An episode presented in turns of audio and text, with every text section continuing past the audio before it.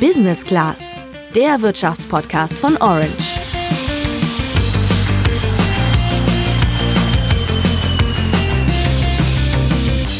Wenn du schon vor längerer Zeit dein Studium oder deine Ausbildung abgeschlossen hast und in den letzten Monaten trotz Corona einigermaßen regulär arbeiten konntest, dann kannst du dich ziemlich glücklich schätzen. Denn gerade für junge Menschen, die jetzt ins Berufsleben starten wollen, ist die Situation gerade echt ungünstig, sagt auch einer unserer Experten heute im Podcast. Gerade die jungen Menschen, die in solch schwierigen Zeiten auf den Arbeitsmarkt kommen, die halt das Pech haben, in so einer Situation da reinzurutschen, die haben es nicht nur unmittelbar schwerer, sondern da bleiben auch dauerhaft Nachteile erhalten.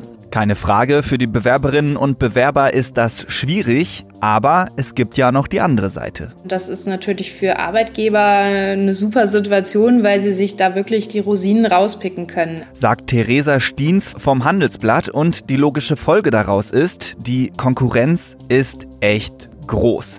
Wir erklären dir in der heutigen Folge, was auf dem Arbeitsmarkt gerade passiert und wenn du selbst gerade in der schwierigen Bewerbungsphase steckst, dann haben wir heute ein paar Tipps für dich, wie du das Beste aus deiner Lage machen kannst. Ich bin Julian. Und ich bin Sandra. Corona macht sich auf dem deutschen Arbeitsmarkt ordentlich bemerkbar. Laut Arbeitsagentur haben im Mai 6,7 Millionen Menschen im Land Kurzarbeitergeld erhalten. Im Juli waren es immerhin noch 4,2 Millionen. Außerdem haben 117.000 Menschen allein durch die Folgen des Lockdowns ihren Job verloren.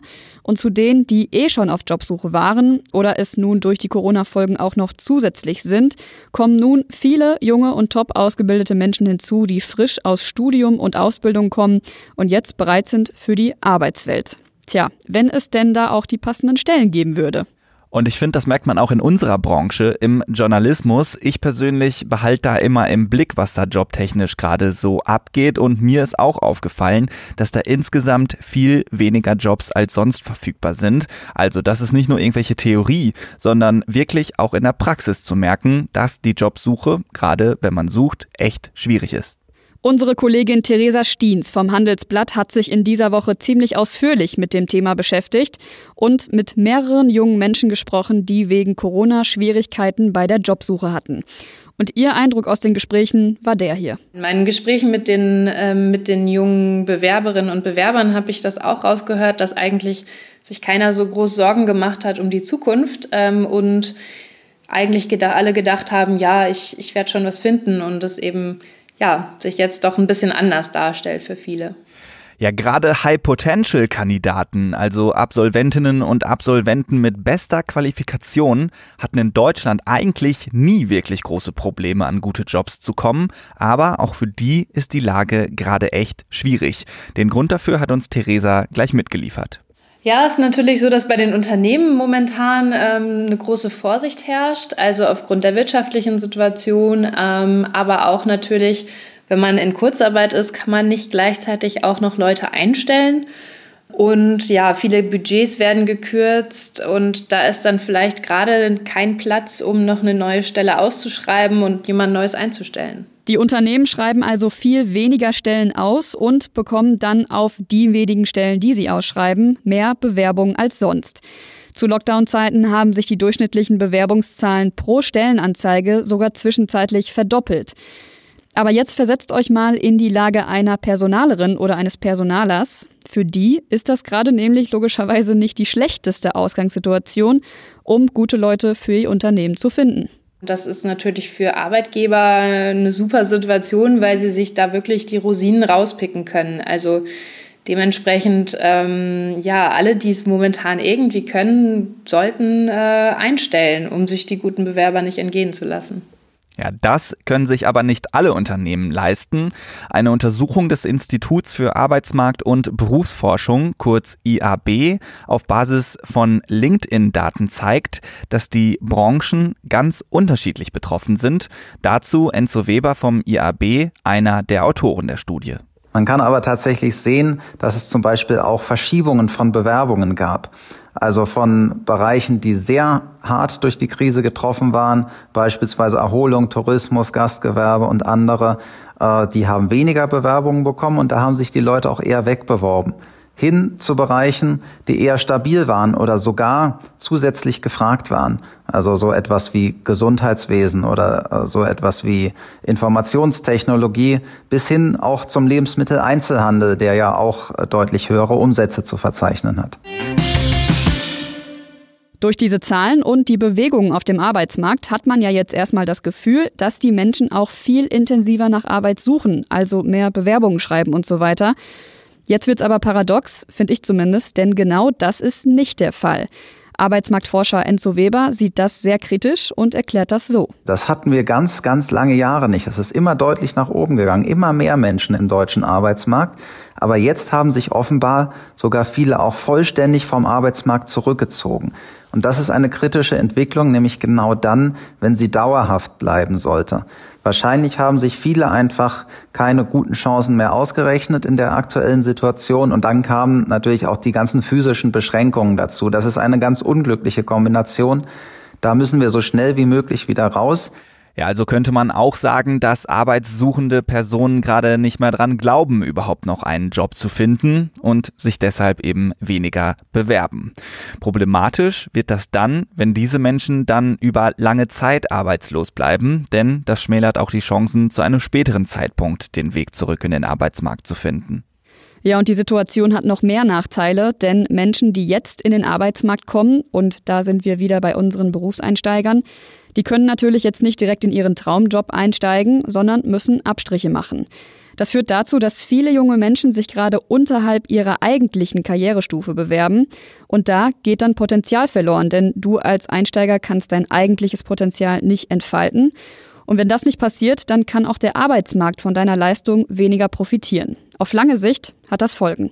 Gerade die jungen Menschen, die in solch schwierigen Zeiten auf den Arbeitsmarkt kommen, die halt das Pech haben, in so einer Situation da reinzurutschen, die haben es nicht nur unmittelbar schwerer, sondern da bleiben auch dauerhaft Nachteile erhalten. Also solche Kohorten haben dauerhaft höhere Arbeitslosenquoten und niedrigere Gehälter als andere, die in einer guten Situation reingerutscht sind.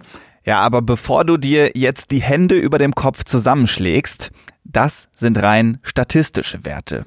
Das heißt, wenn du gerade auf Arbeitssuche bist oder gerade in den Beruf einsteigst, dann muss das natürlich nicht heißen, dass du dein Leben lang zwingend diese Nachteile zu spüren bekommst. Ob das so ist, hängt von deiner individuellen Lage ab.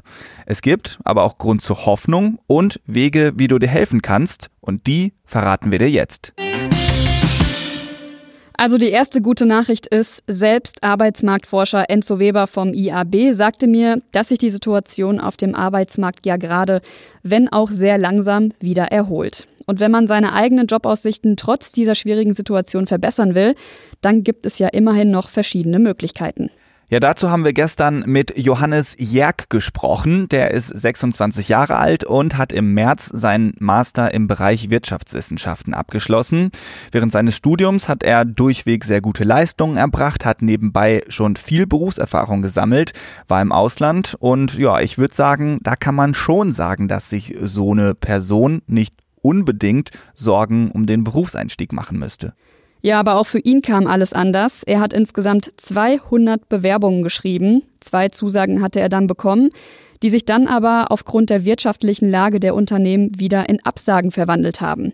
Also ging die Suche weiter und die wurde dann auch zur Routine. Ich habe mir da eigentlich so einen, einen, guten Prozess zurechtgelegt. Ich habe mich überall bei, bei Stepstone und was es alles gibt, also Stepstone, ich habe mich auch in der Schweiz beworben, da gibt es dann jobs.ch und Indeed für Deutschland. Da habe ich mir dann ein Jobradar eingerichtet und dann hatte ich jeden Tag circa 20 bis 40 Mails und die habe ich dann halt immer durchgearbeitet. Kenne ich die Stelle, habe ich mich schon beworben und so weiter. Und dann war das eigentlich so ein Ding, das nebenher lief und mir war es eigentlich wichtig, dass ich die Zeit trotzdem nutze und trotzdem so gut es geht die Zeit genieße. Ja, aber unter Zeit genießen versteht Johannes jetzt nicht, den ganzen Tag auf dem Sofa rumzuhängen und nichts zu tun, sondern das hier. Ich wollte mich dann auch fachlich ein bisschen nochmal weiterbilden, habe geguckt, was gibt's und habe dann Udemy oder Coursera-Kurse Netflix-artig verschlungen, sage ich mal.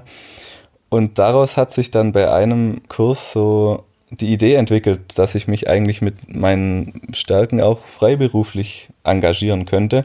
Und dann wuchs halt das so ran mit der Nebentätigkeit. Ich habe mir eine Homepage programmiert. Ja, und das behalte ich jetzt bei. Da kamen damals schon ein paar Aufträge rein, weil ich dachte, ich habe auch schon früher in meinen Studienzeiten und auch jetzt danach immer wieder mal von Freunden Bachelor- und Masterarbeiten gelesen oder Hausarbeiten. Und dann dachte ich mir, warum mache ich das eigentlich nicht gegen Bezahlung? Ja, smarte Idee auf jeden Fall. Falls du dich jetzt fragst, auf was für Seiten Johannes da unterwegs war, die heißen Udemy und Coursera. Dort hast du die Möglichkeit, online Kurse zu machen und dich weiterzubilden.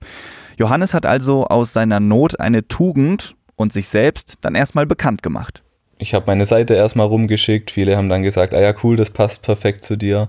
Und so kam dann das eine zum anderen. Jemand kannte eine befreundete Agentur, über die kam beispielsweise ein Auftrag zustande. Oder auch nur ein Freund, der gesagt hat, ey, ich habe selber ein, ein, Gewerbe am Laufen, kannst du mir da nicht eine Homepage dafür bauen? Die Jobsuche ging parallel trotzdem weiter und als seine Selbstständigkeit dann angelaufen war, hat es auf einmal auch mit der Vollzeitstelle geklappt. Im Juli, so sagt er, ging es dann plötzlich ganz schnell und innerhalb von vier Tagen hatte er gleich mehrere Bewerbungsgespräche im Terminkalender stehen, Zusagen bekommen und Arbeitsverträge vorliegen, von denen er sich dann auch noch einen aussuchen konnte.